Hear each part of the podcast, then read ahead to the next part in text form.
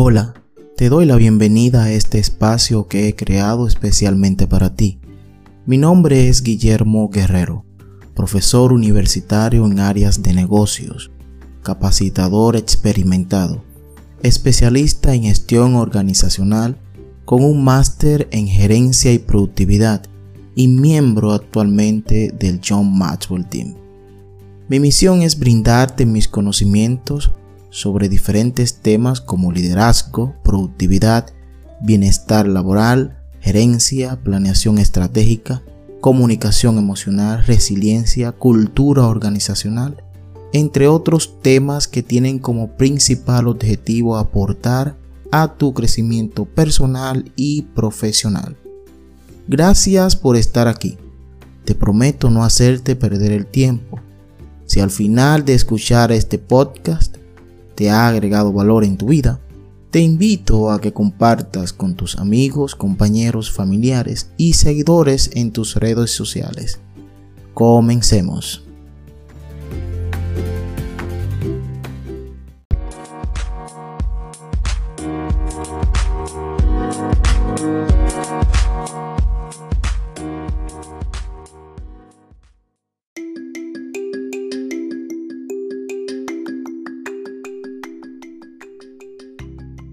Liderazgo y tipos de poder en las organizaciones. El liderazgo ha sido un tema de mucha discusión por grandes autores, empresarios, docentes, estudiantes, etc.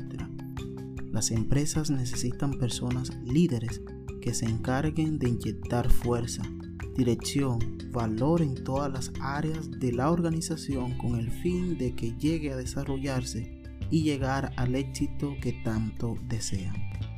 Como ya sabemos, las organizaciones están conformadas por personas que están organizadas bajo una estructura vertical en donde cada puesto de trabajo tiene una persona a cargo de planificar, organizar, dirigir y controlar. Estamos hablando de un directivo, un gerente o supervisor. Estas personas con ese cargo ejercen su poder de acuerdo a su puesto jerárquico para hacer que las cosas se hagan. Dicho esto, no significa que el que está en un puesto de poder sea un líder o tenga liderazgo. Y no todo líder ocupa un puesto de poder. Significa que el liderazgo va mucho más allá de solo ocupar un puesto de alto nivel. Veamos el concepto de, liderazgo. Podemos decir que el liderazgo es la característica que tiene una persona de influir sobre los demás mediante las relaciones. Influir de forma positiva, agregando valor.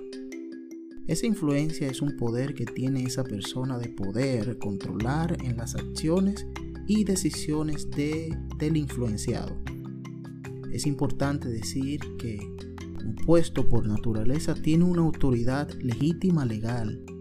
Esto por la estructura de autoridad que caracteriza la burocracia.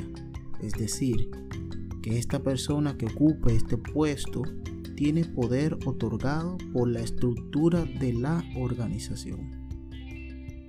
El poder que tiene el líder es ejercido mediante una influencia por sus cualidades, personales y no por un puesto que ocupa dentro de la organización. Veamos los tipos de poder, por ejemplo. Según French y Raven, existen cinco tipos de poder. Estos son los siguientes. Primero, el poder coercitivo. Basado en la coerción que ejerce una persona sobre otra, el subalterno se muestra con temor y hace lo que indica esa persona por miedo a ser castigado. El poder de recompensa, como su nombre lo indica, existe una esperanza en las, personas de recibir algún tipo de premio si cumple con las órdenes. El poder legítimo es el tipo de poder que hablamos más arriba donde la persona lo adquiere por el puesto que ocupa dentro de la organización. El poder de, competencia. En este caso, las personas perciben al líder con un alto nivel de competencias superiores, por lo que se acatan a sus órdenes. Poder de referencia. En este caso, el líder es admirado por su aptitud, rasgos de personalidad, su forma de ser con los demás. Esto hace que los subalternos le sigan y quieran ser como él. Dicho esto, los dos tipos de poder que caracterizan al líder son los dos últimos, el de competencia y el de referencia. Los primeros tres nacen de las personas que tienen un alto puesto, puesto de la organización y ejercen su poder de estas tres formas. Pero un verdadero líder influye por sus competencias y gran personalidad que lo hacen diferente y digno de imitar. Alcanzar el éxito organizacional se debe entender la diferencia entre administración y liderazgo.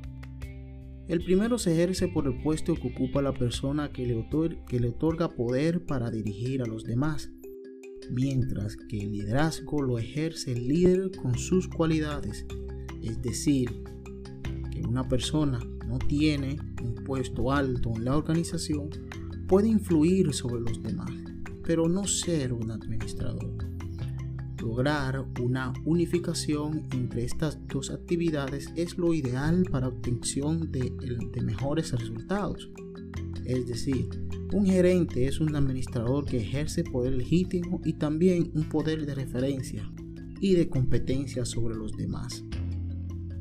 Tan solo imagine su jefe, que siempre ejerza un poder coercitivo, coercitivo sobre usted llegará el momento que te vas a estresar, te vas a estresar y limitar tu potencial. Pero un poder de influencia calma las aguas y motiva aún más que el poder legítimo. Debe haber un equilibrio entre orientación a las tareas de la organización y orientación a las relaciones. Estos son los estilos de liderazgo. En este apartado solo nos vamos a enfocar en dos teorías desarrolladas por dos grandes psicólogos, Kurt Lewin y Fred Fiedler. Ambos hablaron de este, de este importante tema del liderazgo. Kurt Lewin planteó tres estilos de liderazgo que, dicho sea de paso, son muy conocidos en la actualidad. Estos son liderazgo autocrático, decisiones centralizadas, uso del poder coercitivo, mucha rigidez, liderazgo liberal, participación mínima del líder, decisiones más descentralizadas, mucho libertinaje, liderazgo democrático, participación plena del grupo, descentralización de la autoridad. Fred Fiedler planteó la teoría del liderazgo contingente. Esto quiere decir que el líder combina estilos de liderazgo de acuerdo a la situación, Existen dos tipos de liderazgo, el líder orientado a las tareas y al orientado, que está orientado a las relaciones. Recuerda, el liderazgo crea un clima laboral apto para lograr productividad en tu equipo de trabajo. Y por último, recuerda, un puesto no define liderazgo. Liderazgo puede darse en cualquier nivel organizacional dentro de la estructura jerárquica de la empresa. No importa el puesto, cualquiera puede ser líder.